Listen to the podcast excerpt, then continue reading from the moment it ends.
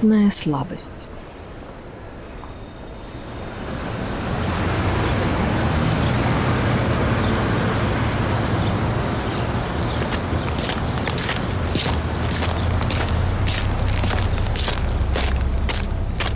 Узкие, извилистые улицы кишки тянутся, тянутся, сливаясь в один бесконечный лабиринт.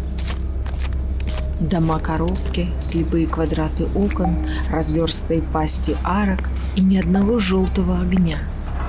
Повсюду только белый с синим отливом, нервно мерцающий больничный свет. Уже начал жалеть, что подался лирическому настроению, увидев в окне вагона позабытый в прошлой жизни перо. Начал жалеть, что сошел с поезда. Серые дома-коробки тянулись нескончаемой крепостной стеной. Сразу вспомнил, почему уехал. Он не любил серый цвет, не любил крепостные стены, не любил коробки. И все же он здесь. Меряет шаги по растрескавшемуся тротуару, отсчитывает выцветшие номера угрюмых домов – а в кармане пальто между сильных хромированных ключей от настоящего уже давно прожигает дыру старый пожелтевший ключ. Свербит, колется, как заноза, портит настроение, уродует своей старческой желтизной стильную связку. Эта история началась давно, да все никак не заканчивалась. Пора было поставить точку. Нужный подъезд среди 20 идентично серых нашел довольно быстро. Он еще в детстве для себя приметил пятно от краски на стене, маленькое, синее, похожее на морду лисы. Так и ориентировался все время, даже когда вырос. Перед дверью вдруг разволновался. А что если... Только так и не определил для себя, что именно. Подъездная дверь оказалась не заперта. Хорошо, Значит, есть еще время в 50 ступеней.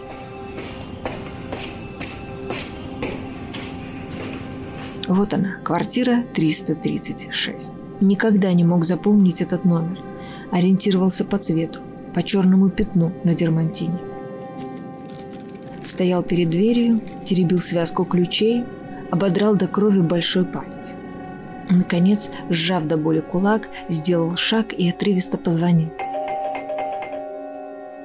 Тишина. Слизнул кровь с пальца. Устал ждать. Хотел еще нажать на звонок, но передумал. Вовремя.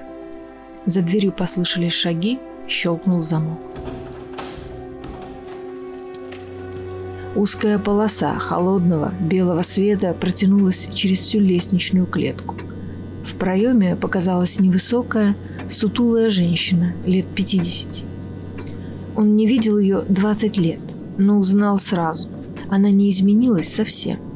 Бледная мышь с вечно недовольным лицом, серый безликий халатик, выцветшие глаза на осунувшемся лице. Казалось, вся она карандашный набросок, который начали стирать, но почему-то бросили наполовине. Полина? Он хотел сказать громче и по-другому, но вырвалось только имя – Женщина мельком взглянула ему в лицо маленькими бегающими глазками и тут же опустила голову вниз. «Что?»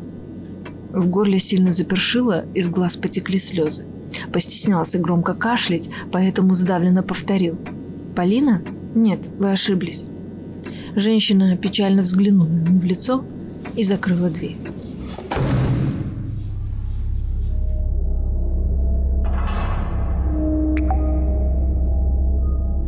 Узкая полоска дурацкого бледного света исчезла. Он остался. Першение не прошло, слезы лились из глаз. Он поспешил выйти наружу. Значит, сестра так и не простила. Въедливая мышь, потомственная училка. Она всегда знала, как правильно, всему придавала значение. Нащупал связку ключей, вынул из кармана, отцепил потертый желтый ключ – они всегда были разными. Слишком. Она сливалась со стеной подъезда, а он любил выделяться.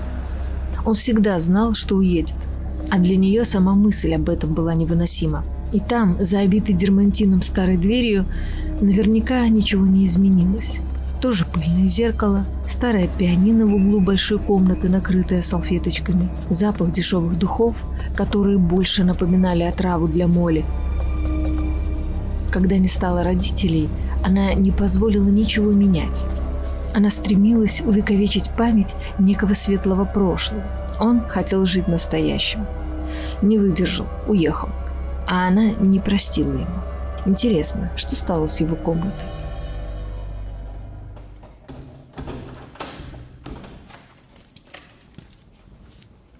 Ключ легко повернулся в замке, словно и не было между ними времени. Что она сделает? Выгонит? Он имел ключ, значит, имел право.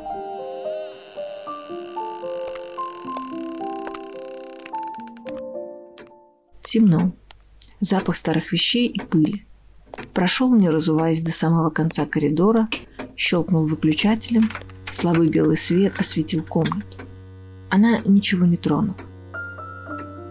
Не тронула выкрашенные желтым поверх обоев стены, не тронула мебель. Все осталось, как в тот день, когда он уезжал. Присел на кровать. Грыз ноготь. Ждал. Она так и не вышла. Притаилась в своей комнате, слилась со стеной. Вытянулся в полный рост. Весь путь оказался напрасным. Весь этот день оказался напрасным. Видит Бог, он хотел иначе, но она снова не оставила выбора. Теперь можно не хранить этот ключ в связке, потому что он не откроет для него ничего нового. Завтра он опустит его в почтовый ящик 336 навсегда. Завтра он сядет в поезд и унесется отсюда на этот раз окончательно.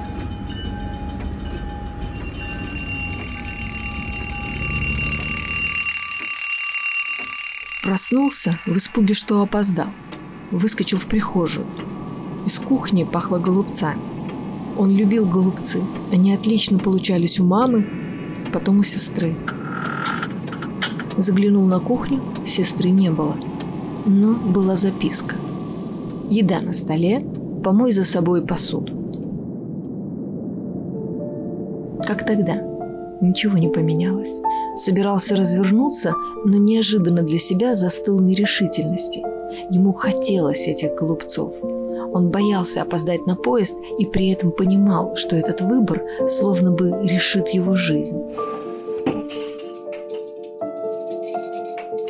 Сел на табурет, отломил вилкой кусочек, вкус из прошлого. Монотонный ляск клавиш пианино. Сестра разучивает гаммы с очередным учеником. Соседская собака громко лает. Голова раскалывается. Ему нужно выбить ковры, потому что снег всегда лучше, чем пылесос. Пылесос новый, хороший. Он купил ей в подарок. Она даже не раскрыла коробку. Отдала соседке потом. Сколько было таких коробок? Пора возвращаться. прихожей задержался перед зеркалом. Бледное, вечно недовольное лицо. Выцветшие глаза, карандашный набросок, вялый эскиз. Они всегда с сестрой были такими одинаковыми. Слишком. Поэтому он хотел выделиться. Поэтому хотел уехать. Видимо, у него не получилось. Пора возвращаться. Прямо сейчас он спустится вниз, опустит ключ в ящик и уедет. Уедет навсегда, чтобы быть другим, чтобы не быть карандашным наброском. В кармане пальто звенела увесистая связка стильных хромированных ключей. Вынул связку, отцепил старый пожелтевший ключ и вернул его обратно в карман. Остальные опустил в урну стало легче.